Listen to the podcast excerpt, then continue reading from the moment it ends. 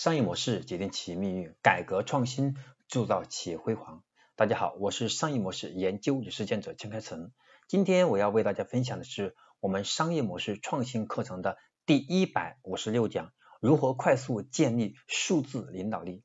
作为一个以技术为核心的能力的组织，我们清楚的了解到什么是技术领导力，但却很难说清什么是数字领导力。数字领导力在不同的场景下含义也有所不同。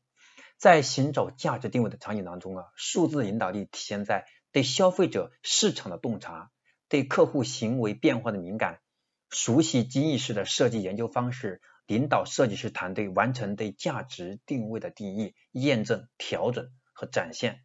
在对接资源的场景当中，数字领导力体现在为产品设计和规划能力、资源整合能力、对产品趋势的理解、领导产品团队完成对完全解决方案的整个包装和规划，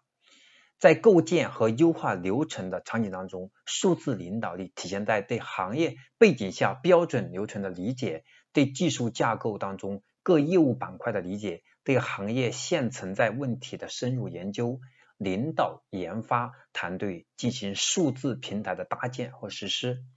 在商业平台化的场景当中，数字领导力啊，则需要我们互联网领域广泛的人脉，对最新互联网融资或并购案例的敏感，对价值挖掘的敏感，平台化的战略思考能力，领导数字生态系统的战略规划和实施。所以，我们看到如何去建立数字领导力，需要在不同场景下深度去思考，把数字化的领导力。最终变成我们商业竞争当中最强的一个护城河、最基本的要素。这是我们要是理解数字化领导领导力它的核心价值所在。所以我们会把过去数据和领导数字化领导力容易产生一种混淆，原因是我们会把会员数据、我们后台的分析判断的数据和今天的数字领导力混为一团。其实他们是两完全不同的两件事情。希望通过今天的分享。大家对数字领导力有更新的认识，在这里我把我们第一百五十六讲如何去建立数字领导力和大家再做一个总结。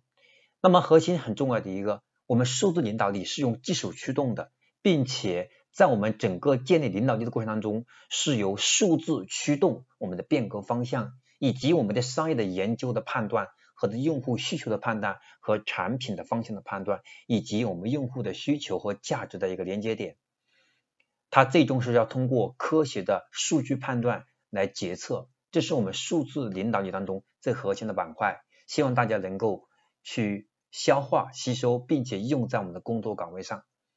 我是商业模式研究与实践者金开成。那么今天我要分享的课程第一百五十六讲就到这里，我们将分享的下一讲是第一百五十七讲。那么第一百五十七讲我讲的核心是商业模式正在回归价值。这核心的价值部分。那么第一百五十七讲重点讲的是如何去正确理解商业模式，在互联网技术变革和需求不断多元化的状态下，如何去回归我们商业模式的本质和它的价值核心。OK，我们今天就讲到这里，我们第一百五十七讲再见。